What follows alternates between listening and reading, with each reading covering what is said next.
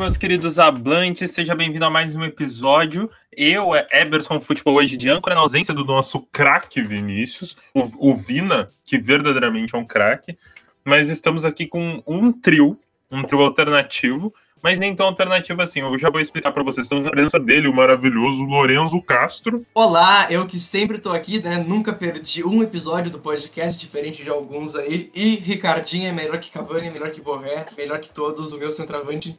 O Lorenzo Castro ele é o mais desocupado e é o editor do podcast. Então, sem ele, não vai ter gravação nunca. Então, fique tranquilo se você é fã de, de Lorenzo Gol. Ele sempre estará aqui conosco. E a presença ilustre da nossa musa, da Legalmente Loira de Rio Grande. Já, vocês já conhecem aqui no nosso podcast, mas eu peço assim, ó, uma salva de palmas, Lorenzo, para a nossa maravilhosa Bruna Lages. Pode pôr na edição uma salva de palmas. Fala, gurizada. Ricardinho, se tu tá escutando, pode me chamar dele. Eu vou te passar meu zap. Arroba Lagesbru, se você quiser também a, a oportunidade que o Ricardinho está recebendo de, de interagir nas redes sociais com essa, com essa pessoa maravilhosa que acompanha todos os jogos do Grêmio. Ela foi convidada mais uma vez para esse podcast porque ela tá sempre ali comentando e cornetando os meninos, então ela é uma especialista da base do Grêmio, dá para dizer assim. E hoje nesse episódio a gente vai falar do jogo contra o Juventude, mas especialmente fazer uma análise do que que foram essa experiência. Eu tenho chamado de Grêmio Team, essa boy band tricolor, e a gente vamos analisar como foram os nossos garotos.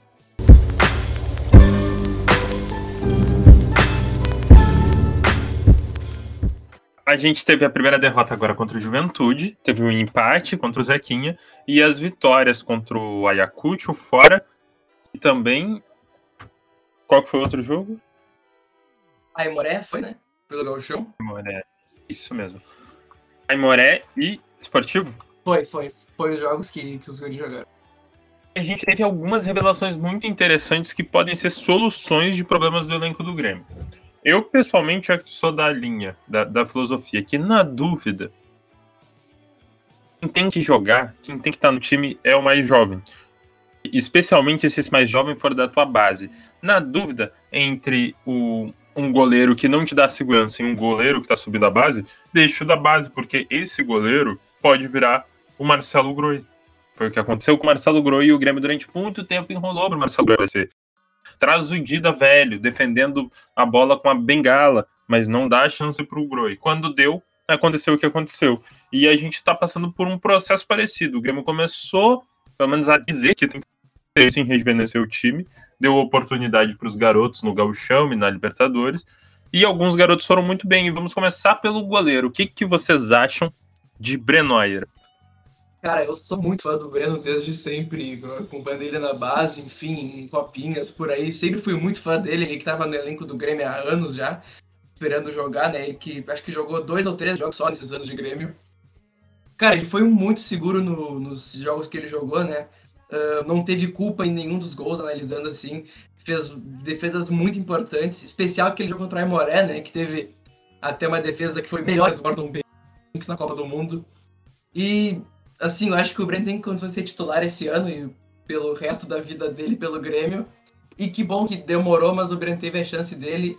E o Renato que não invente de botar Paulo Vitor, Vanderlei, nada do tipo de novo no Grêmio. Na minha concepção, avaliar o Breno é, é muito difícil porque a gente tem. A gente não tinha goleiro, né? A gente tinha dois postes. Então fica muito difícil, mas eu sou muito fã do Breno pelo simples fato dele não ser careca e ter cara de pastor. Eu gosto muito, eu sou da linha que o goleiro crente é tende a ser um goleiro melhor, estatisticamente falando, né? É, não não é, tem é justificação. Né? Homem casado. Porque o goleiro ele é diferente do jogador de linha o, o goleiro ele tem que ter um caráter assim meio de escoteiro. E, e é bom a gente ver o, o Brenner ali sendo, sendo esse homem exemplar da, da, da família brasileira no nosso gol. Eu, pessoalmente, não acho que demorou para ele ter oportunidade. Acho que, talvez pelo fato de a gente não ter goleiro bom, adulto, maduro, talvez a gente devesse ter antecipado a oportunidade para o Breno, talvez. Mas eu acho que goleiro 21 anos ainda é muito jovem. O, o, o 21 do goleiro é o 18 do jogador de linha. Tanto que a gente, se comparar com o Groi, ele teve oportunidade lá com 18, 19 no, no Grêmio, mas ele foi realmente ter oportunidade passando dos 20. É, eu, inclusive, uh, até me surpreendi quando descobri que o Breno tinha só 21 anos. Na minha cabeça, ele tinha muito mais. Acho que foi essa situação, assim, da gente ter dois goleiros tenebrosos durante o que pareceu uma eternidade uh, perder daquele 5 a 0 depois tomar aquele 6 a 6 Não foi? Quanto é que foi o jogo? 4 a 1 Um gol a mais. Um, o Santos, para aquele elenco que valia um pastel de feira. Acho que parecia uma eternidade. Parece que o Breno tá desde 1998 arquivado no Grêmio. O ouvinte mais antigo do podcast, ele vai conseguir catar. Eu acho que foi no ar. Não sei se foi em off, mas eu vou aqui botar minha cara tapa, porque eu nunca fui um grande entusiasta do Breno. Não por não gostar dele, mas por não conhecer. Quem eu conhecia era o Adriel. Eu achava improvável que o Breno fosse melhor que o Adriel, porque o Breno ele passou grande parte da, da base dele uh, simultaneamente ao Felipe Mediolaro. Então existia a questão de que ele não tinha o espaço, não tinha a oportunidade de jogar os principais jogos da base, do sub-20, porque o Mediolaro era um goleiro de seleção então estava na frente dele. E o Adriel, por ser uma safra um pouco mais jovem, o Adriel tem 19 anos, e, e jogou nessas últimas copinhas. O vice do Grêmio na copinha era o Adriel no gol. E o Adriel foi muito bem na copinha, mostrou uma segurança rara para a idade. Eu achava que quem tinha que ser oportunizado era o Adriel, por causa disso, por causa do contrato. Claro, o Breno tá me provando errado, mostrando muita segurança. Eu acho que ele falhou no gol do, do Zequinha para mim é um erro coletivo e completamente justificável por causa do gramado. Os dois jogadores, ele e o Rodrigues, pensaram a mesma coisa. O Rodrigues parou de proteger porque ele pensou que a bola ia ir rápido no, depois do kick, e o Breno atacou a bola porque achou que a bola ia estar mais perto dele quando quicasse. E ela quicou e prendeu no, no péssimo, no pífio gramado do, do Zequinha, que não adianta vir comparar ah, mas o Grêmio jogou no, no Society contra o Palmeiras, contra o Atlético Paranaense. Não, não, gente. Com todo respeito à instituição, Futebol Clube Zequinha. Pô, é, um gramado que se eu pego no Planet eu fico bravo. Eu fico, pô. Quem é que decidiu essa quadra? O organizador da minha pelada de quarta-feira e eu ouvi muito, cara. Se ele me escolhe um gramado assim que é mais preto do que verde. É horrível o society do, do Zequinha, é perigoso para os atletas e atrapalhou muito o rendimento. Acho que, que foi um resultado que, numa grama normal, com certeza o Grêmio teria vencido aquela partida e o Breno teria dado soco naquela bola. Com toda certeza. Vai ter uma lesão no, no, lá no jogo, né? Do Zequinha, do Gui Azevedo, se machucou naquele gramado, inclusive.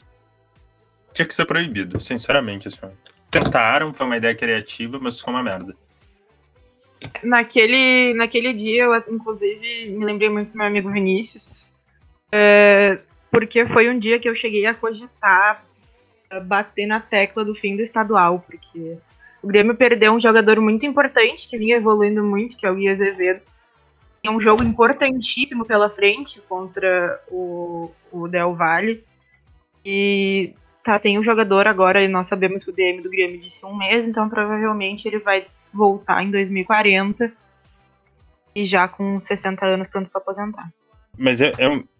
errado, cara. É, o, o, gramado do Atlético Paranaense, que é excelente, já deu problemas graves pro Grêmio, incluindo o falecimento de Leonardo Gomes. É, a gente perdeu uma Copa do Brasil por causa daquele gramado, porque se o Gomes não machuca, não entra o Galhardo. O Grêmio termina ganhando aquele jogo, porque os dois gols foram em cima do Galhardo, do Atlético Paranaense. E o Grêmio teria ganhado a Copa do Brasil. E o Léo Gomes estaria entre nós. Eu sinto muita saudade do doutor Léo Gomes.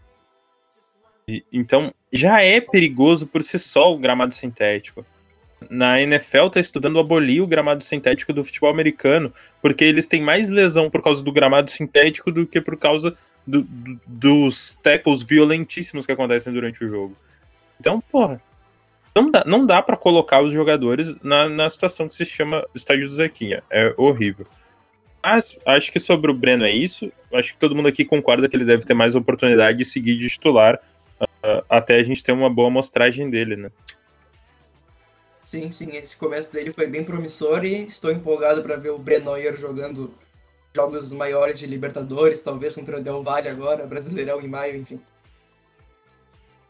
Até porque, uh, mais uma vez, o Breno uh, parece ser.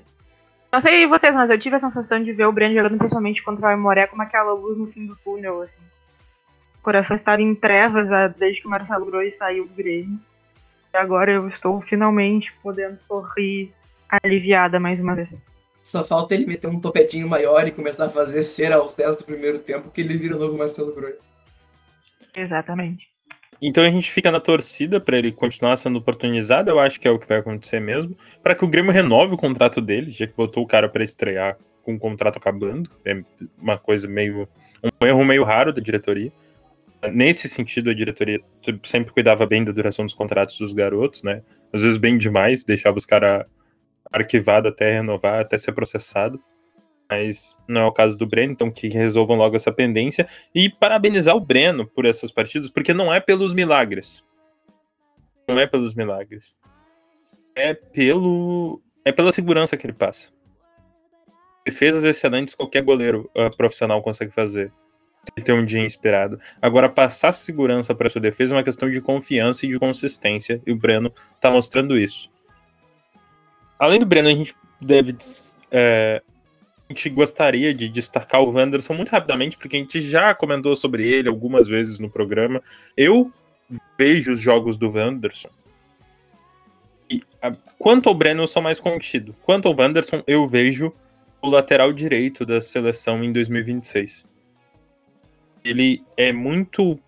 melhorou fisicamente, né? Amadureceu aquela questão das câimbras. Ele é rápido, ele é forte ele não é constrangido defensivamente em nenhuma partida até agora, sempre seguro, uh, se posicionando bem defensivamente na hora da recomposição, cruza muito bem, eventualmente cruza com as duas pernas, busca o jogo a partida inteira sem se expor. Ele é o que, o que a diretoria esperava que o Orejuela fosse. Um pouco menos rápido, 400 vezes mais inteligente e produtivo. Cara, eu acho o Wanderson completíssimo, né? Ele acerta tudo na defesa, ele vai muito bem no ataque. Já deu vários cruzamentos que viraram gols, né? Inclusive aquele jogo contra o Ayacucho lá, aquele 6 a 0 ele acertou vários cruzamentos e... Enfim, é um jogador que eu espero ver jogando no Grêmio vários anos, né? Que, que a Europa não ache ele tão cedo. E, né, não sei se é empolgar demais, mas em breve pode estar na seleção já, porque lateral direito é uma posição em falta em todo o futebol mundial, são poucos laterais direitos que a gente vê jogando e Cara, sou muito fã do Wanderson desde que ele começou a jogar. Eu não conhecia ele na base, né? Uh, admito que ele veio pra, do nada pro, pro profissional e sou muito fã de Wanderson, Wandershow, Wanderson Vision. O Wanderson, e o que mais me chama atenção nele, né, além, óbvio, da qualidade, é a idade, né? Ele tem 19 anos e é um jogador muito completo, de novo, numa posição que tem falta no futebol. E com certeza, eu já separei meu dinheiro para comprar a camisa dele para quando ele for pra Europa, porque ele, infelizmente, vai durar no máximo dois anos aqui. É, eu acho inevitável a venda dele e o WanderVision, ele, ele impressiona pela maturidade. O jeito que ele entrou nas finais da Copa do Brasil, ele não sente o jogo. Eu acho, acho um jogador, assim, um achado espetacular que, que vai render muito superávit ainda pro Grêmio além do Grêmio não contratar um, um cara de mais idade caro para a posição dele, do jeito que gastou 10 bilhões de reais pelo jogo Barbosa, o, o Wanderson ainda eventualmente vai ser vendido e assim, ó, bem em breve, porque ele é muito completo, muito cedo, uma posição muito carente. É o combo de, de é questão de tempo, times grandes da Europa estarão na porta do Grêmio. Vezes... Eu só queria te corrigir, Eberson, que a gente não pagou 10 milhões no jogo Barbosa, a gente pagou 10 milhões em 25% do jogo Barbosa, então não dá nem pra cobrir a tatuagem que ele tem na coxa de 10 milhões. E vão virar 20 milhões depois. É o preço do Diogo Barbosa, é, para mim, tem que haver uma. Eu prefiro que seja uma desonestidade do que seja só burrice. Eu, eu prefiro que alguém tenha, tipo, se dado bem nessa negociação no nível pessoal que pensar que os dirigentes do Grêmio acharam que o Diogo Barbosa valia 40 milhões. Parece lavagem de dinheiro, é, é impressionante. Mas não é o assunto aqui. Partindo do princípio que ele é. reserva dele é o Cortez, talvez algum sentido em contraste. O que a gente disse do Wanderson, talvez a gente não possa dizer tanto assim dos nossos zagueiros. O que vocês acharam do desempenho da, da dupla sertaneja Juan e Rodrigues? Ah, eu fiquei um pouco triste com o Tonhão, né? Porque ele vinha jogando bem no fim do ano. Durante o ano, o ano passado todo, inclusive, né? Eu achava que ele seria o terceiro zagueiro do Grêmio, mas ele falhou muito nesses jogos de, de galchão, enfim. Ontem, no ele, fe, ele fez o pênalti, se eu não me engano, né, no, contra o São José. Ele deu uma falhada no gol também. Não passou muita segurança, tem errado muito posicionamento, etc. Né, não tô gostando do Tonhão, era para ele estar tá melhor, né, pelos anos de, de, pelos anos que ele tem com o time principal. E já com o Juan, eu me surpreendi positivamente, porque os jogos que ele entrou ano passado, que foram poucos, não achei que ele jogou bem, mas agora ele cresceu bastante nos jogos, nos jogos desse ano, né? Achei que ele foi bem seguro na maioria dos jogos. Uh, ainda tem uma questão, questões que ele precisa melhorar, né? Pela idade, enfim. Ele é um jogador já de 21 para 22 anos, né? Já era para estar um pouco mais evoluído pela idade, mas o Grêmio cortou as asinhas do Juan. E gostei dos jogos que ele fez e né, se continuar evoluindo assim, provavelmente será nosso terceiro zagueiro, já que o Tonhão decaiu bastante, mas eu ainda acho que seria necessário contratar um zagueiro, né? Deveria ser o Messias, mas o Grêmio perdeu o Messias pro Ceará. Nunca vou perdoar isso, os caras perderem Messias pro Ceará. Mas enquanto não tem, enquanto não tem Messias, o Juan me serve. É, na minha opinião, assim, eu acho o, o Tonhão um zagueiro uh, com mais raça do que técnica. E aí acho que talvez ali a dupla com o Rua, que também é muito bom zagueiro, eu acho que ele tem demonstrado que ele tem mais técnica que o, o Tonhão, mas acho que talvez a dupla pouco experiente não tenha ajudado. Tô tentando passar um pano aqui gigantesco, porque realmente o Tonhão caiu muito nível, eh, sem o Kahneman do lado, e, e foi assustador, assim. E o Juan, acho que é aquele negócio, tem bastante potencial, mas talvez não tenha conseguido demonstrar ainda tudo que consegue fazer. O interessante do Rodrigues é que ele não é consistentemente ruim. Ele tem uma cagada por jogo. Só que zagueiro não pode ter cagada, porque um, um, erro de zagueiro é gol do adversário. E ele teve duas partidas consecutivas. Teve algumas vezes na temporada passada. Na sua temporada de estreia, em 19, ele não falhava. Ele era grosso, horrível de grosso, mas não entregava. Aí ano passado ele deu umas entregadas e agora ele estava indo muito bem até essas últimas duas partidas. Então, eu acho que é um cara que tem um potencial. Eu gosto muito da seriedade com que ele joga. E, e ele tem trabalhado na grossura. Ele tem assistências nesses jogos dos garotos. Ele tá desenvolvendo uma questão ali de um pouco mais de intimidade com a bola. Só que ele perde atenção em um lance, em dois lances, e com aquele vigor, com aquela velocidade dele, ele acaba criando uma armadilha para ele mesmo. Eu não sou da nem que tem que desistir do, do Rodrigues, porque pô, Paulo Miranda e David Braz, além de ser, falharem com muito mais consistência que o Tonhão, eles ainda são horrivelmente lentos. O Tonhão tem uma capacidade ali de, de um zagueiro mais moderno. Não tô dizendo que ele foi bem nessas últimas duas partidas, mas ele foi bem nas outras partidas. E eu acho que o potencial dele e o custo-benefício dele ainda justifica a presença dele no elenco. Já o Juan me surpreendeu positivamente, porque eu odiava o Juan na base. Ele tem uma autoestima meio de Eraso. Isso me preocupa num zagueiro. Ontem ele foi xingado no lance que ele acertou ali, que ele dá um drible de letra, sendo o último homem, e sofre a falta. Se o juiz não dá a falta, seria um grande problema. Mas ele tá se mostrando um jogador interessante. Me incomoda uma coisa nele, mais do que a autoestima, que eu acho que ele tá controlando a saída de bola, sendo mais seguro, mais conservador. Eu acho importante para um zagueiro essa noção de, de perigo, em, em que espaço eu posso arriscar. Mas o Juan se posiciona muito mal algumas vezes. Ele não erra os lances, que nem o Rodrigues, mas ele tá no lugar errado constantemente. Isso aconteceu muito contra o Ayacucho fora. E, e, se repetiu algumas vezes depois disso. Mas ele tem se mostrado mais com mais potencial que o Rodrigues. Eu acho que é uma questão de tempo para ele roubar esse terceiro lugar.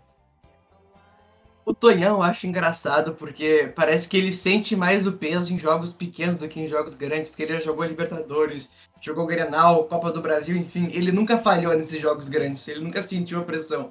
Mas jogando Brasileirão, Gauchão, enfim, ele costuma falhar corriqueiramente. Não acho que tem que se preocupar com isso, né? Não é, acho que não é nada grave, ainda gosto do Rodrigues e né, melhor do que Paulo Miranda e David Braz, com certeza. Eu, eu concordo contigo, o... Lorenzo. Eu acho que é falta de atenção. É, o Rua tem gol em Libertadores, né? Inclusive tem mais gols em Libertadores que o Galhardo, então. Não sei, eu, esse, essa temporada ele tá muito abaixo. É, é assustador, assim. Eu acho que é falta de atenção, porque. Não. Não são falhas de. Ele não sente a camisa. Porque os jogos grandes ele joga bem. Ele perde atenção em jogos que estão controlados eu acho que é isso. Nos pênaltis, no, no, no, lance, no lance que ocorreu contra o São José, que eu, que eu já expliquei a, a, a, relação do gramado nesse lance, mas o Tonhão, ele é muito. Ele fica desatento na partida, ele desliga num lance, o zagueiro não pode desligar nunca. É, uma coisa que eu percebo, eu não sei se vocês vão concordar comigo, é, e que me preocupa bastante também é o trabalho psicológico da base do Grêmio, não só nessa questão que o Lorenzo falou da autoestima, mas também dentro, de, dentro dos jogos, assim, é, eu percebi, principalmente no jogo contra o Zequinha, contra o, Zequinha, contra o Juventude agora, é, que os guris tomaram a virada e entraram em choque, assim, parece para de funcionar. Uma coisa que vem me preocupando bastante, porque parece que perde o poder de reação, assim. Verdade, é verdade. É, eu acho que a gente meio que chegou no acordo aqui que os jogadores não foram. A, a, nossa zaga não foi exatamente do jeito que a gente queria, mas. Mas. A gente acredita no potencial deles e, e acha eles mais interessantes do que a dupla reserva do ano passado. Os veteranos lentíssimos, eles jogavam com. Eles, eles jogavam com um arado amarrado nas costas, lavrando o gramado enquanto corriam. Era, era tosco demais, era triste ver o Paulo Miranda arrancando para cobrir um contra-ataque. Eu acho que isso está resolvido com esses dois. O Grêmio deveria ter contratado o Messias, né? Todos nós somos aqui fãs do Messias. O Ceará fez uma excelente contratação e o Grêmio chupou bala. Agora, para fechar o quarteto defensivo de, desse Grêmio Team, o tio da creche.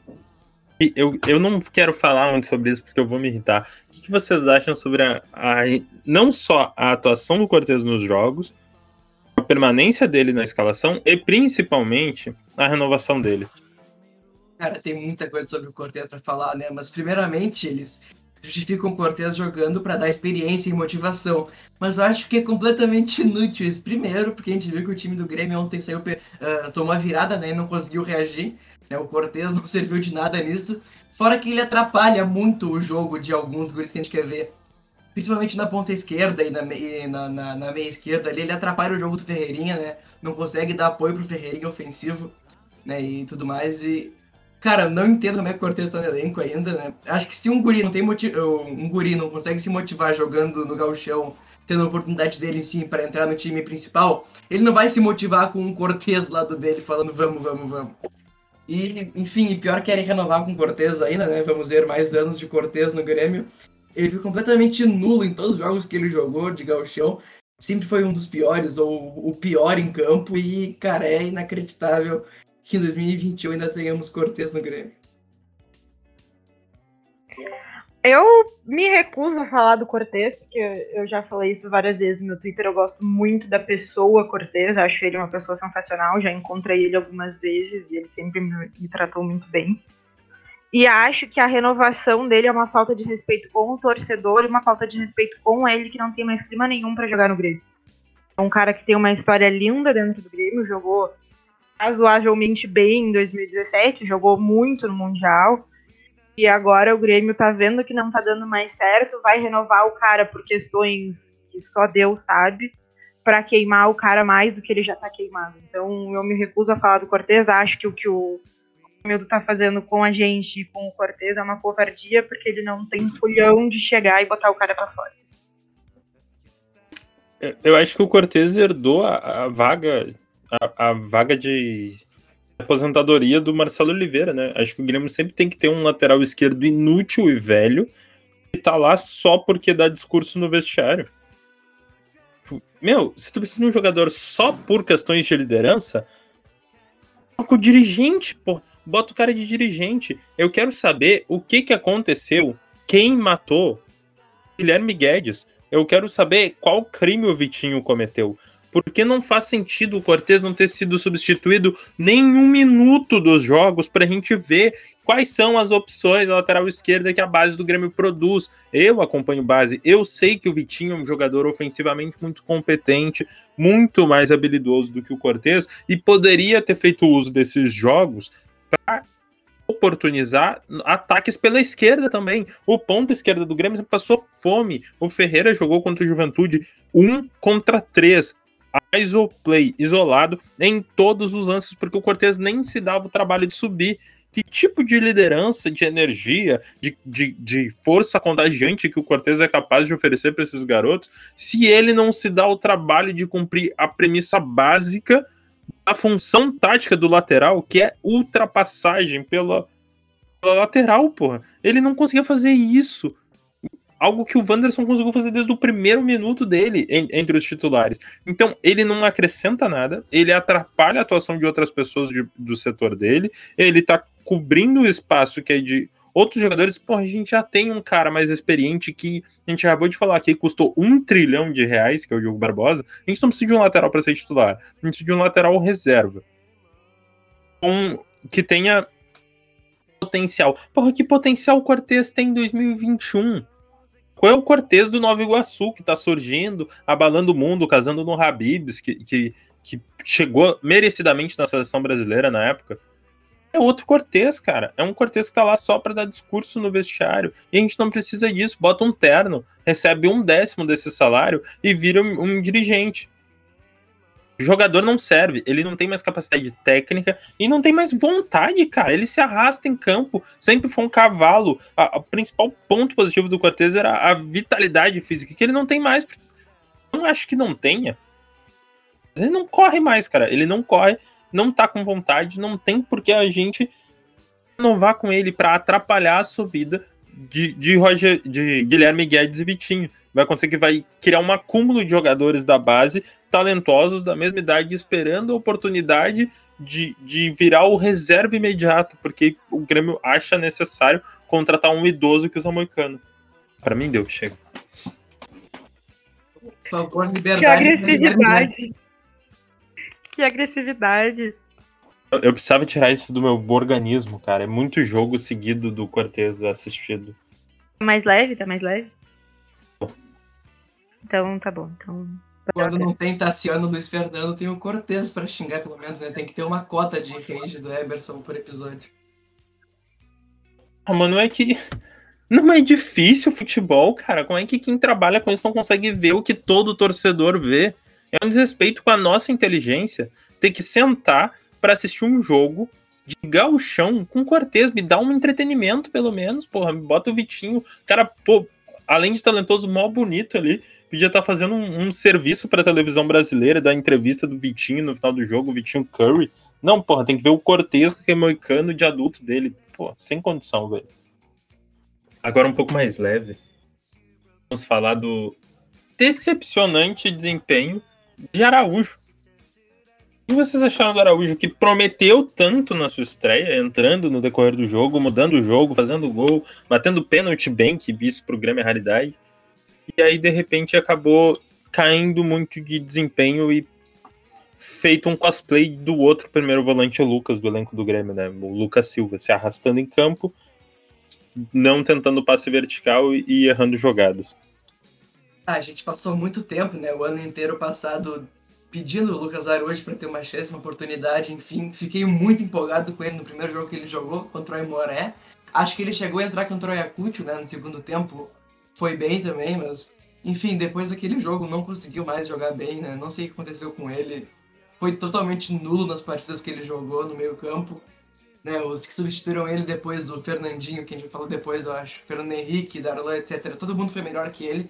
Ele ficou um pouco apagado nos, nos jogos e eu acho que ele ainda merece mais chance, né? Eu ainda quero ver mais dele jogando, talvez uma posição diferente, mudando ele um pouco de função, enfim. Porque eu ainda vejo potencial nele, né? Eu não quero ver, ter que ver mais Lucas Silva ou até o Michel jogando pelo Grêmio. Eu prefiro ver um Lucas Araújo da vida. Eu caí completamente no bait do, do Lucas Araújo.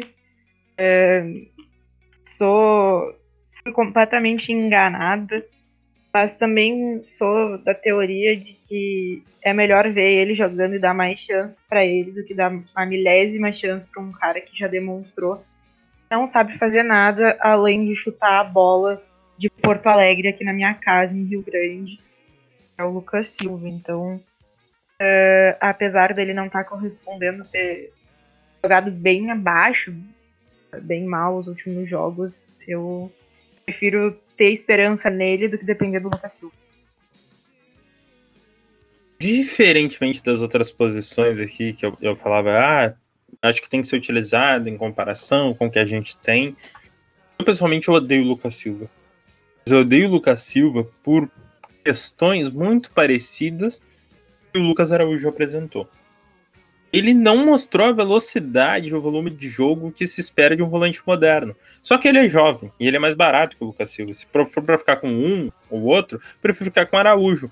Mas eu acho que o Grêmio faria um uso melhor do Araújo, emprestando ele para um time recente, do jeito que fez com o Léo Chu emprestando para o Ceará, do jeito que tem feito, uh, deveria fazer com mais frequência, emprestar jogadores para times que vão utilizar eles, porque o Lucas Araújo ele precisa de ritmo de jogo entre os adultos. Ele mostrou uma lentidão, uma falta de, de potência, que eu acho que só vai resolver, ser resolvida com o tempo. E no Grêmio ele não vai ter esse tempo, porque os outros meninos da base, da posição dele, vão ultrapassar ele, uma questão de, de pouquíssimo, pouquíssimos minutos. Dá uma titularidade para o Bob, se o Lucas Araújo não vai mais ter oportunidade quando os adultos chegarem. Então acho que era a hora do Lucas Araújo ser emprestado para um Juventude, para um Ceará, para um Fortaleza, um time ali de Série A ou que vai disputar firme a Série B, é, que ele vai se desenvolver muito mais e pode depois vir a ser realmente uma solução para o Grêmio. Acho que pelas características que ele tem, se ele não tiver rodagem, ele vai, ele vai ser meio decepcionante, assim, porque ele, ele faltou potência, faltou dinâmica. É, e eu acho que a questão do Araújo ali também é porque, até a gente estava conversando antes de começar a gravação, é que é uma posição que o Grêmio está muito carente há muito tempo, né? Então se botou toda a esperança do mundo nele, achando que ele era a solução de todos os problemas, que ele ia nos dar cinco Libertadores e três Mundiais. E no fim acabou sendo um pouco mais do mesmo. É, segundo volante, é uma coisa que chove no Grêmio, né? Tanto é que os dois que a gente tem no time principal. A gente tem dois já no time principal da, que vieram da base, né? O Darlan e o Mateuzinho, e tem mais uns 50 na fila. Mas primeiro volante é uma coisa que a gente não revela há muito tempo, desde o Wallace, Jailson, enfim. E também que não contratou, só contratou o Lucas Silva, e ele a gente sabe que é insuficiente. Então essa posição ainda fica faltando no Grêmio. Não sei se na base tem alguém que chegue fardando já para essa posição de 5, né? De volante marcador mas vai ter que ir ao mercado, possivelmente, ao invés de contratar o Borré ou algum centroavante assim, acho que o 5 seria a prioridade, né? Trazer o, Pogba. Pogba, eu prefiro que o Grêmio traga um Kanté. Falta dinâmica, falta força no meio de campo do Grêmio. Eu preciso de um ladrão de bola que depois que roube não desperdice ela. Claro que Kanté só tem uma, mas o software alemão tem que conseguir achar um genérico barato aí o Grêmio tinha sondado o Moisés do Independente Del Valle, acho um jogador muito interessante. Acabou indo pro Ajax, então não, não, não, deu, mas eu acho que o Lucas Araújo não tem as características do primeiro volante moderno. Ele, ele tem características físicas de um Maicon. Então, para ser um Maicon, ele precisa parar de fazer a cagada que ele fez no jogo de, contra o Juventude e acertar o passe. O Maicon, ele, ele se arrasta, mas ele acerta o passe. O Darlan, a gente não precisa falar. A gente falou milhares de vezes do Darlan no, no... correção aqui. O Moisés Caicedo foi para o Brighton Hove jogar uh, na Inglaterra. Então, um jogador muito interessante que o Grêmio tinha sondado e acabou não indo. Sobre o Darlan, eu acho que a gente não precisa falar uh, tanto sobre ele, que a gente já, já constantemente pedia a ele. Ele, ele foi o que a gente sempre diz que ele é um jogador com potencial, com intensidade, com dinâmica de jogo. Acabou fazendo mais o papel de primeiro volante do que o próprio Araújo, mostrando um dinamismo interessante. Não brilhou em nenhum jogo, mas ele foi uma régua de desempenho. Ele sempre jogou num nível uh, bom, aceitável, não caiu de rendimento, então mostrando que é um jogador maduro, que está pronto, que deveria ser mais utilizado do que foi ano passado. Foi o melhor volante do Grêmio na média ano passado e para mim tem jogado mais que o Matheus Henrique. Matheus Henrique que olhe suas costas, porque o Darlan tem dado mais resultado. O que, que vocês acham aí rapidamente do Darlan? Cara, o Darlan é aquilo que a gente fala sempre que ele joga, né? Aqui no podcast, que ele é um jogador sempre nota 7, nota 8, enfim, ele nunca joga mal. É um jogador muito consistente no meio-campo do Grêmio e para mim titular absoluto, né? É o Renato que se vire para achar o parceiro dele, pode ser o Maicon, pode ser o Matheus Henrique, o tenebroso Lucas Silva, o Tassiano, mas enfim, o Darlan para mim tem vaga garantida no meio-campo do Grêmio. Eu sou absurdamente defensora do darlanismo desde que o Darlan subiu do estilo de jogo do Darlan. A única coisa que me deixa preocupada é que ele não consegue jogar. Uh, não tem uma marcação, assim, ele não consegue furar a marcação. Foi o que aconteceu contra o Santos, foi o que aconteceu contra o Juventude. Essa é a única crítica que eu, te, que eu tenho pro Darlan. De resto, se ele quiser entrar na minha casa e dar um chute na minha mãe, eu vou continuar amando ele. Então tá, a gente aproveita para pedir desculpa para a senhora Lages. Tomara que ela não escute esse podcast, mas estamos aqui fechados com o Darlanismo, Zinedine Darlane. E o outro meio-campista que a mim me surpreendeu muito, porque eu já vi nesse microfone falar que eu não tinha grandes expectativas com o Pedro Lucas. Poderia aqui ser um oportunista e falar mal do Pedro Lucas, porque ele teve a sua pior partida agora contra o Juventude quando enfrentou a sua primeira marcação de primeira divisão, mas eu não vou fazer isso. O que, que eu vou fazer é elogiar o Pedro Lucas pelas suas qualidades. A visão de jogo que me surpreendeu, uma, uma qualidade de passe muito boa. É, ele chega uh, perto da área, tanto que fez gol contra o São José, um belo gol contra o São José. Gostei bastante do menino Pedro Lucas. Tenho algumas ressalvas, acho ele minúsculo, acho que ele pesa menos do que deveria pesar ele cai em toda dividida, sendo falta ou não, porque ele é muito pequeno. Ele falta intensidade, falta vigor, a mesma coisa que eu, que eu falo que para mim falta para Pinares, especialmente para o Jean-Pierre. A gente não tem um camisa 10 que ocupe o campo do jeito que o do jeito que o Luan ocupou. Pô, o Luan não é um estupendo atleta, mas ele corria 11 km por jogo, se fosse preciso, fazia todo o meio-campo. A gente não tem um 10 que faça isso mais. E, e acho que o, que o Pedro tem potencial para isso, mas ele precisa de uma séria conversa com a academia do Grêmio, porque ele é, ele é muito pequeno. Mas mostrou talento técnico para isso. Eu, eu engoli algumas palavras que tinha sobre o Pedro Lucas pelo desempenho dele na base. Acho que, assim como o Juan, ele tá jogando mais no profissional do que na base. Então, isso é um indício muito bom de, de uma maturidade, de uma capacidade futura aí, da gente estar tá desenvolvendo uma outra joia. O que vocês acham do Pedrinho? É, o Pedro Lucas, que ele foi, ele foi campeão da, da Copa do Mundo Sub-17, né, com a seleção. Tava ele e o Diego Rosa lá representando o Grêmio. O Diego Rosa que agora tá no time da Bélgica, né? Coitado dele, mas... Cara, eu, eu sou muito fã do Pedro Lucas, é o jogador que eu mais queria ver no, no, no profissional, junto com o Ricardinho, né, que a gente vai falar mais tarde. Me surpreendeu muito também, eu não achei que ele ia chegar jogando tão bem desde o começo, né? Ele que tem 18 anos, então é um jogador com idade de base, né? Novo, muito novo, que no começo foi até banco do Tassiano, né? O Tassiano ganhou suas merecidas férias e ele pôde jogar. Foi muito bem em todos os jogos, exceto ontem contra o Juventude, que eu acho que ele não conseguiu criar muito. Mas é um cara com muito talento, novo, né? Que, que, que continue jogando pelo profissional esse ano e que tem muito a evoluir. E em breve talvez estará na Europa também, assim como várias outros, outras enganações do Grêmio na Europa. A, a, minha opinião sobre o Pedro, eu acho que é a mesma do Eberson. Ele tem realmente muito talento, mas ele tem tamanho de uma criança de 5 anos, então é, ele acaba perdendo nessa, nessa força. E, então, é, quando ele passar pela puberdade, talvez ele seja ali o jogador perfeito para aquela posição no Grêmio. É ele que é o nosso Jean-Pierre de apartamento. Eu, eu acho essa definição perfeita, Jean-Pierre de condomínio, mas, eu, cara, me incomoda isso na base do Grêmio. Assim, tá certo, ele tem 18 anos, ele é mais novo, o, o Azevedo. Porra, como é que tu me deixa o cara subir desse tamanho, mano? Muito pequeno. É, o, será que a diretoria do Grêmio, a gestão de futebol do Grêmio, não assiste um jogo de futebol europeu? E ver um jogo de futebol europeu onde tem um jogador de tamanha desnutrição, que nem é o Pedro Lucas, o Azevedo, uh, o, o Darlan. Bom, os caras são muito pequenos. O Ferreirinha, cara, o Ferreirinha tem 23 anos já, mano. Por que ele é tão pequeno? Sabe? Tem todos, tem todos os instrumentos na academia do Grêmio. O que, que estão fazendo com esses caras? Não é querer ficar enchendo o saco, ah, comparar com o Bayern, mas, mas, porra, o Grêmio é gigante no Brasil.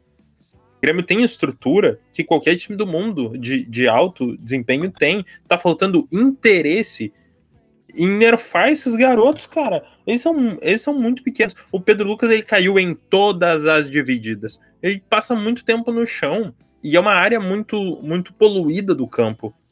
Ali entre os volantes, ele precisa ter. Um, ele não vai crescer, não vai ser alto, isso é da constituição do cara, nem todo mundo precisa ser alto, mas também tem que ser forte daí, né?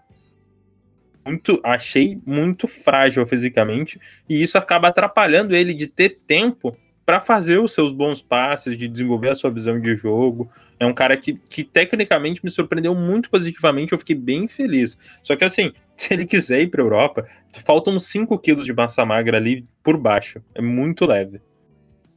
Eu acho que nessa questão a gente pode talvez confiar um pouco mais no preparador novo agora do Grêmio, né? Que estava no Bragantino, que tinha um time bem novo, o Bragantino, mas com jogadores que corriam o campo todo, jogadores fortes, enfim. Então espero que ele faça um trabalhinho especial com o Pedro Lucas, não só com ele, mas também com, com vários da base que, que faltam uns quilinhos né, de, de, de músculo. Como o Jean-Pierre? Pô, o Jean-Pierre com um físico melhor não estava mais aqui já. O Ferreirinha são, são jogadores que podiam estar num outro patamar do futebol se tivessem uma capacidade física condizente com o futebol moderno. É, Jean-Pierre Ferreira são mais velhos já, né? Talvez esse trabalho seja até mais difícil, mas com o Pedro Lucas não. 18, acabou de sair das fraldas, então tá na idade. Além, além do nosso meio-campo, a gente teve alguns jogadores uh, do meio-campo mais utilizados, titulares. A gente teve dois jogadores que entraram algumas vezes, que foi o Bobson e o Fernando Henrique não Cardoso, Fernando Henrique Volante. Achei ele, ele um jogador muito interessante, cara, com uma visão de jogo boa e com um passe diferenciado. Os volantes do Grêmio, eles, eles tendem a ter um passe meio pragmático, não é o caso do, do Henrique, ele mostrou um, passes longos o tempo todo e acertando praticamente todos eles, assim, eu gostei dessa característica dele. Uh, cobrindo o campo, claro, ele jogou poucos minutos, a gente não teve uma amostragem uh, muito grande para ver como é o volume de jogo dele no decorrer de 90 minutos. Eu esperava que ele tivesse alguma oportunidade, assim como eu esperava que o Bob sim tivesse uma oportunidade, um cara que é muito antecipado. Algumas pessoas tinham até desistido já de, de ver ele no Grêmio. Teve várias oportunidades de sair, várias sondagens desde muito novo. É uma daquelas joias super antecipadas do futebol gaúcho e que acaba demorando a ser utilizada. Quando foi utilizado, mostrou bastante técnica, especialmente contra o Juventude, acho que ele teve uma minutagem boa. Ele, a bola sempre tem segmento quando chega nele. Não sei se ele se encaixaria como um primeiro volante, mas eu gostaria de ter visto ele com o Darlan fazendo a dupla de volantes alguma vez, já que o Lucas Araújo teve suas oportunidades, foi bem nos jogos, foi mal em outros. O que, vocês acham do Bob Sim e do, e do Henrique? Cara, o Fernandinho, hum, eu não conhecia muito ele da base, mas gostei muito do que ele jogou. E o Bobson, que é um cara que já tá com seus 21, 22 anos por aí, é um cara que a gente ouve falar não sei quantos anos no Grêmio, mas finalmente conseguiu jogar. Ele que, né, coitadinho, sofre com lesão sempre, até tá voltando de lesão agora, enfim. E gostei muito dos jogos que ele fez. Acho que ele jogou, tipo, meia hora por aí, somando todos os jogos. Queria ver um, um, ele começando como titular mas mostrou boas virtudes para um volante do Grêmio. E ainda no banco tem um jogador que eu queria ver jogar também, que é o Sarará, que é, uma, que é um jogador que eu vi um pouquinho mais na base. Gosto muito dele. Não entrou ainda, mas espero que entre algum jogo aí. O querido Matheus Tarará, que pra mim tem nome de craque. E queria ver ele. Esses dois, para mim, uh, ambos, uh, o Bobson a gente pode ver menos, assim, mas acho que os dois conseguiram entregar mais do que o Lucas Araújo, por exemplo. E o Fernando Henrique, uh, com seus 19 anos, eu acho que também é a mesma situação, é uma criança. Ele tem. ele pesa 5 quilos de calça jeans molhada. E o Bobson um, de novo, é, eu escuto do Bobson desde que eu tinha 5 anos de idade e acho que ele acaba entrando com uma pressão a mais do que os outros, porque ele já nasceu meio estrela, assim. Mas acho que ele vem correspondendo. Uh, entrou bem no, nos minutos que a gente pôde ver ele em campo. Eu acho, acho que a questão do, do Bob sim, e, e, do Fernandinho, elas batem muito com a questão da, do potencial vezes não estejam tão prontos agora, até é, é, é inesperado que estivessem, mas com o trabalho físico, com a preparação do Bob, assim, para prevenção de lesão, porque ele é um cara de um tamanho bem, bem prototípico para volante, e o Fernandinho precisa de músculo, muito leve para um, um volante de contenção, mas o potencial técnico é bem considerável. Acho que é uma situação parecida com o Pedro Lucas, jogadores que precisam de tempo para maturar, mas que tem um teto mais alto talvez o piso do Lucas Araújo seja mais alto agora, para jogar agora, porque é grande, é forte, mas o potencial técnico de futuro, de projeção para os próximos dois, três anos, é, é, meio difícil ver eles atrás do, do Araújo no, na, nos próximos anos de Grêmio. No ataque, a gente acho que não precisa falar tanto assim do, do Ferreira. Ferreira foi o melhor jogador do Grêmio Team praticamente em todas as partidas, muita vitória pessoal, fazendo gol, papapá, mas a gente conhece o Ferreira, novo titular do Grêmio, herdeiro de, de PP e, e Everton. O Azevedo foi muito bem. Eu acho que a gente tem que falar do Azevedo, que tem de lesão, falar do Léo Pereira e falar do Ricardinho. Vamos falar desses três. O que, que vocês acharam? Começar com o Léo Pereira, que jogou menos jogos, jogou poucos minutos, sofreu um pênalti, e aí teve a oportunidade de titular, caiu no colo dele com, com dois desfalques. O que vocês acharam do Léo Pereira? A Léo Pereira é mais um que veio do nada, praticamente. Não conhecia ele da do nada, do nada. É, ele era da base do Corinthians, né? É, então ele não fez a base aqui. Ele, ninguém conhecia ele, mas veio do nada. Mas, cara, eu gostei muito do Léo Pereira. Ele tem uma, um traço que jogadores do Grêmio não têm, especialmente na ponta. Que ele tem força física, é um jogador forte, né? Já, já chegou forte, é. Ele me lembrou o Yuri Mamute correndo eu, algumas vezes, né? Mas ele é um Yuri Mamute mais rápido, com mais habilidade, melhor em tudo eu achei ele muito, muito, muito bom, né? É, o jogo que ele fez ontem foi, foi muito bom, driblou bem, ele é forte, um jogador que corre bastante, que tem bastante vigor, assim como o Gil do Big Brother. E, cara, gostei muito do Leo Pereira, não sei de onde ele veio, mas espero que fique no Grêmio, no time principal aí, uma belíssima opção para a ponta direita ali, que é uma. Até uma área que a gente queria contratar, um, não, não tem titular, o reserva é um pouco indefinido, mas acho que o Léo Pereira chega ali para concorrer bem para disputar aquela vaga. O Léo, acho que assim, para mim, como todo mundo, foi uma grata, uma grata surpresa. Uh, grande jogador. Uh, gostei muito do, do jogo dele. Talvez tenha sido. Eu não vou dizer que tenha sido um dos únicos, mas talvez um dos poucos jogadores do Grêmio que realmente jogaram muito bem o jogo contra o Juventude. Uh, e a gente entra em choque, eu não sei quantos anos ele tem, mas tu acaba comparando, ele não fez a base aqui, e é o único jogador da base que pesa mais de 40 quilos. Então, dá de ver que tem alguma coisa errada na nossa base em relação à preparação física dos nossos atletas, que juntos pesam no máximo 20 quilos cada um. O Léo tem 20 anos. Pô, então não é tanta diferença do Wanderson, por exemplo, botar um do lado do outro. O Wanderson é muito magrinho, muito pequenininho, não tem.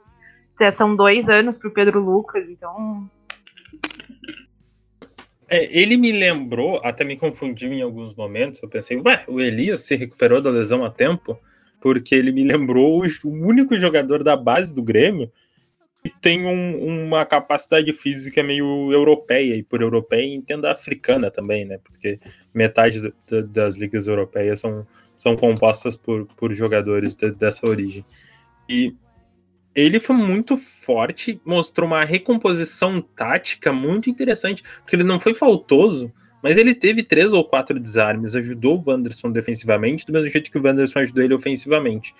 Gostei bastante da partida dele, e assim, talvez o Grêmio não precise no mercado. O, o Grêmio tá numa situação, é, é um vestibular de pontas, que tem um titular que é o Ferreira, e tem vários jogadores jovens de bom potencial um deles vai precisar se firmar. O Léo Chu teve uma oportunidade, a gente nem vai falar dele porque é, por questões de tempo.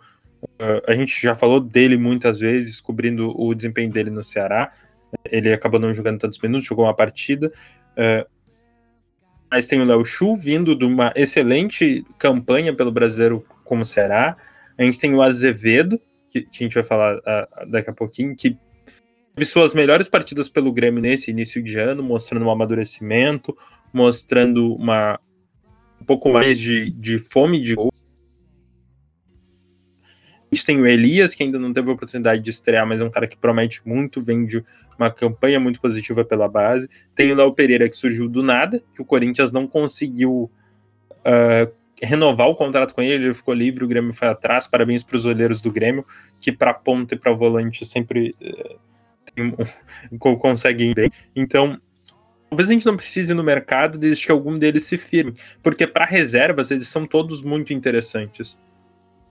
Eu gosto de, da ideia de qualquer um deles entrando no decorrer do jogo, pela velocidade, pela capacidade técnica, mas a gente precisa ter um Ferreira pela esquerda, pela direita, ou, ou sei lá, onde o Ferreira jogar, a gente precisa de um oposto ao Ferreira. E eu acho que o Grêmio pode estar muito bem servido se um deles terminar esse processo de maturação nesse início de temporada. O que vocês acharam do nosso querido Azevedo, que é uma joia daqui, criado aqui, por isso tem 9 quilos? Cara, o Azevedo desde o ano passado começou a entrar um pouco, né, no, no, fim dos jogos, enfim. Só que nesse começo de temporada, nossa, ele foi muito bem. Ele fez tudo que o Alisson não faz, né, quando joga pelo Grêmio, né? Ele é um jogador de um bom drible, boa, boa finalização, principalmente isso, né? Marcou seus golzinhos. Infelizmente ele se machucou, né? Foi, foi vítima do gramado do São José. Espero que ele volte rápido, não, não demore seis meses para voltar, porque para mim ele tem capacidade sim para ser titular no lugar do Alisson ali na ponta direita, que talvez junto com a volância, né, sejam as principais carências, talvez as únicas carências do Grêmio, né, para começar a temporada. Eu sou extremamente suspeita em falar do Gui Azevedo. Eu sou absurdamente apaixonada por ele. Eu acho ele sensacional. Acho incrível que ele parece, a cara dele parece que ele tem 5 anos de idade e ele já tem um filho. Então, isso é sensacional para mim. E foi o melhor, talvez os melhores jogos que ele fez. Ele, inclusive, chegou a ser artilheiro do time, acho que ainda é. Um, acho que são três gols, né? E infelizmente, provavelmente foram os últimos jogos que a gente viu dele, porque ele foi parar no DM do Grêmio. E aí talvez aí em 2040 a gente consiga ver ele jogar de novo. Vai fazer muita falta. É emocionante despedida de Gui Azevedo. Jogo festivo contra o. Tiramos saudades. Que Deus o tenha. Mas, mas eu gostei bastante. Eu finalmente vi o Azevedo da base no profissional claro, pela questão física, pela questão de confiança, ele demorou um tempo para começar a arriscar as coisas que ele deveria. Ele era muito pragmático, pegava a bola. Como ele tem intimidade com a bola, ele, ele não fazia cagada, assim, mas ele não agredia o adversário. E ele começou a agredir as defesas adversárias, ir para dentro, mostrar o chute dele que fez gols no plural, que é algo muito positivo, e, e teve vitória pessoal, foi para cima, foi pro drible, costurou jogadas com o lateral direito. Então eu gostei de ver a mentalidade dele mudando, a gente está vendo ele se desenvolvendo diante dos nossos olhos. Cada partida ele está mostrando um degrau a mais de, de maturação. Então eu acho que ele é o candidato principal a ser o futuro titular do, do Grêmio pela ponta, assim, de todo esse vestibular de pontas, eu acho que ele é o que tem mais mais potencial de estar pronto mais cedo. Eu gostei muito da troca que ele fez com o Ferreira. Eles ficaram. Não lembro que jogo foi que eles ficaram trocando de posição. Uh, eu acho que se completam bastante e já dá para dizer com todas as palavras que o Guia da Vida é o Alisson que deu certo. Aliás, isso aqui é uma, uma, um traço de, uh, dos pontas do Grêmio que muitos às vezes não tem um lado certo que jogam. Né? O Ferreira já jogou pela esquerda pela direita, o Guizzi também jogou pela esquerda pela direita, até o próprio PP já tinha feito alguns jogos na direita, enfim, é, é, é legal observar isso aí, que eles podem fazer várias jogadas, podem ir variando de posição ao longo do jogo e tudo mais. Exatamente. E agora, para finalizar, eu quero saber o que, que vocês acham do mestre, do homem dos gols. O jogador que é melhor que o Borré, Ricardovski. O nosso Ralandinho, o Cristiano Ricardo, enfim. Pra ser, eu, eu vou ser um pouco mais contido, tá? Apesar da, da minha imensa emoção com o Ricardinho. Não acho que ele fez nenhum jogo brilhante, etc. Mas ele é um cara viciado em fazer gol ele tem um problema que ele faz gol de qualquer jeito. Ontem ele foi desviado a bola, a bola bateu na bunda dele e entrou no gol. Esse é o nível do, do vício do Ricardinho em fazer gol, né? Que é um cara que chegou na transição, jogou 12 jogos, marcou 9 gols. Então passou pouco tempo na transição, até geralmente a transição que prende os jogadores do Grêmio por, por, por 3, 4 anos lá. Enfim, ele passou lá um tempinho, fez 9 gols. E já tem 3 gols nesse ano pelo Grêmio, né? é, igualou a marca de Diego Churin na temporada passada inteira. E eu me empolgo muito com o Ricardinho, né? Porque apesar de a gente ter o Diego Souza, enfim, centroavante jovem no Grêmio, é uma coisa rara de revelar. Não lembro qual foi o último centroavante que a gente revelou que saiu da base, enfim. Só lembro dos Yuri Mamute, dos Nicolas Careca, Lucas Coelho, etc. Então, espero que o futuro reserve boas coisas pro Ricardinho, porque é um jogador que me empolgou bastante. Né? E, enfim, fechados com o Ricardinho. Cristiano Ricardo. É, uh, deixando todo o meu sentimento de lado mais uma vez, Ricardinho, se tu estiver escutando e quiser meu zap, pode me chamar na DM do Twitter. Uh, deixando tudo isso de lado, eu acho o Ricardinho um jogador brilhante, um jogador diferente do que o Grêmio está acostumado, porque ele é uma movimentação sensacional, ele não é um jogador extremamente técnico, mas esse faro de gol, né, essa movimentação, ele tá sempre no lugar certo, na hora certa, às vezes até sem querer. É, foi eu aprendi a não criticar o Ricardinho com jogos da base, porque é um jogador que tá meio sumido, assim, aí tu fala mal dele, ele faz um gol de bunda, então acho que, que talvez seja um dos que tem futuro brilhante aí, desses que a gente já citou, até porque o Diego Souza, infelizmente, vai se aposentar, né? Então, talvez aí a gente esteja lidando com o próximo centroavante do Grêmio, uma vez que Diego Turin serve apenas para ser levemente bonito. Por levemente, entendo assim, bem levemente, leve que nem o Azevedo. É, eu não vou me exaltar aqui porque ele é casado e tem filhos, mas é um, um homem, um homem de presença. Eu acho, acho o Diego Souza mais bonito, acho mais presença. Diego Souza, se você estiver ouvindo esse podcast, pode, pode ir na minha DM, eu te passo meu zap. Bom que Mas a gente e... pode dividir. Com, não, com o trio de ataque, trio de centroavantes do Grêmio que podiam formar um, uma equipe de modelos, né? Todos os três lindíssimos. Mas eu gosto bastante do Ricardinho porque ele é 9, 9, 9 de verdade, mano. Ele é um 9 moderno, de movimentação, mas ele é 9 de gol. Ele vive de gol, ele precisa de gol para ser feliz. E, e, isso é, cara, é muito bom e é raro para a idade. A gente, eu sabe, eu vejo muito o Brenner no São Paulo. Eu acho ele que tem um potencial técnico melhor, acho o Brenner caneludo, assim, com todo respeito ao Brenner aí, que espero que seja muito feliz no Cincinnati. Mas um, um, cara assim com capacidade de fazer gol, fazer muito gol. E, e sendo, sendo novo, sabe? Eu, eu, eu, gosto bastante dele, realmente. Eu acho que ele pode ser o futuro do Grêmio. Eu passei muito tempo aqui no podcast pedindo um 18 jovem. Né? Enchi o saco do, do, dos meninos aqui. Todo episódio eu pedia Matheus Babi. Eu sou um fã do Matheus Babi ficaria feliz se ele viesse, mas o Ricardinho mostrou uma solução interna que, que vai muito ao encontro do que eu procurava, um centroavante jovem que possa sentar um tempo no banco, que possa fazer outras funções, uh, cumprir, cumprir características táticas que o Diego Souza não é mais exigido de fazer, porque, pelo amor de Deus, né? É, muitos anos prestados ao futebol, acho que ele não precisa mais recompor, só precisa fazer gol. E o Ricardinho ele tem essas características diferentes do Diego Souza, podendo ser usado num jogo para criar uma variação, mas também é um cara que pode sentar no banco, esperar sua vez, ser o camisa 18 mesmo, algo que o Churin não tem capacidade técnica de ser, não era nem para ter vindo, sempre falei aqui, odeio o futebol do Churin, para mim o Churin é pior que eu, tecnicamente falando, quem me conhece da, das ruas sabe. Então, acho que o Ricardinho pode ser o futuro do Grêmio. Tá, é muito legal ver ele jogar. A visão de jogo, o faro, a objetividade. É um centroavante que faz tempo que, que o Grêmio não revela. O Grêmio não revelou centroavante bom. Desde quem? Eu não consigo me recordar. Não, não consigo pensar em nenhum. Não consigo pensar, não consigo pensar em nenhum. Essa safra do Grêmio que veio com Luan, Everton e depois a safra do PP, Matheus Henrique, não tinha nenhum centroavante assim né? Um centroavante da base que brilhava, etc. Não tinha. O Ricardinho, sei lá, é o Ricardinho, é o pioneiro nisso.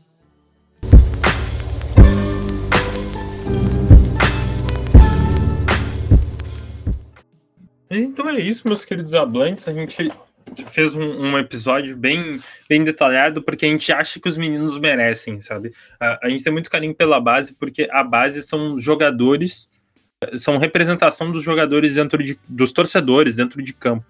A gente gosta muito, fez um trabalho todo, todo especial. Eu, pessoalmente, fiz thread sobre todos os jogos do Grêmio, analisando um a um dos garotos, todos os jogos individualmente, porque a gente tem muito carinho por, por eles, pelo que eles podem representar. A gente sabe a importância da base para o Grêmio.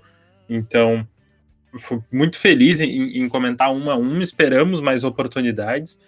E, e, eu quero agradecer especialmente a presença da Bruna aqui, essa nossa convidada, vindo pela segunda vez, Bruna. O que, que você tem a dizer para os nossos caríssimos hablantes antes de se despedir? Arroba Twitter. Fala com a gente, Bruno. Mais uma vez, muito feliz de ter sido convidada. Eu também gosto muito de acompanhar a base. Eu sou uma inútil, eu não faço nada pro meu país, então eu passo o dia inteiro vendo de futebol e acompanho esses guris faz um tempo já. É uma honra ter sido convidada para falar de algo que eu gosto tanto. Dizer para quem está escutando que se quiser lá me seguir no Twitter é @lagesbru. E é isso, tamo junto, vamos ter paciência que esses guris com certeza não vão ter só momentos bons. E, mas tem muito potencial. Muito obrigado por vir, Lages, Lages Bru, descobri que o sobrenome dela é Lages mesmo. Achava que ela era de Lages. Mas não, ela é de Rio Grande. Essa grande musa do Twitter no Grêmio, uma, uma celebridade do, do, do Grêmio TT. Sempre uma honra ter você aqui. Com certeza será convidada novamente. E você também sempre será convidado, meu querido Lorenzo. Se despede aí dos teus fãs das Lorenzetes e Lorenzetos. O que, que você tem a dizer para o público? Bom, mais uma vez, uma honra participar desse podcast, que é minha grande paixão, assim como ver o time do Grêmio de fraldas. Agradecer a presença da Bruna também, mais uma vez com a gente aqui, já virou nosso 12 jogador. E fazer a propaganda, claro, né, para seguir o Grêmio Habla no Twitter, no Instagram, seguir a gente no Spotify, no Deezer, enfim, onde quer que tu ouça. Dá cinco estrelinhas no iTunes também, que a gente tem uma avaliação, tá com cinco estrelas. Então, se for para dar menos de cinco, não dá, por favor. A gente quer manter o 100%. E é isso. Até semana que vem, quando voltaremos com mais um grandioso episódio do do Grêmio Habla para a alegria de quem nos ouve. Muito obrigado, Lorenzo. Muito obrigado, Bruna. Eu sou, eu fui o âncora nesse episódio, então me acompanhe na minha rede social, Eberson Futebol. Se você quiser falar de futebol, se você quiser falar de apostas, se você quiser ver as avaliações dos jogos do Grêmio, um dos maiores nerds futebolísticos que essa internet tem para proporcionar. Então me acompanhe, acompanhe o Grêmio Habla, acompanhe a maravilhosa Lages Bru. Um abraço no coração de vocês e Ricardinho é maior que o Borré.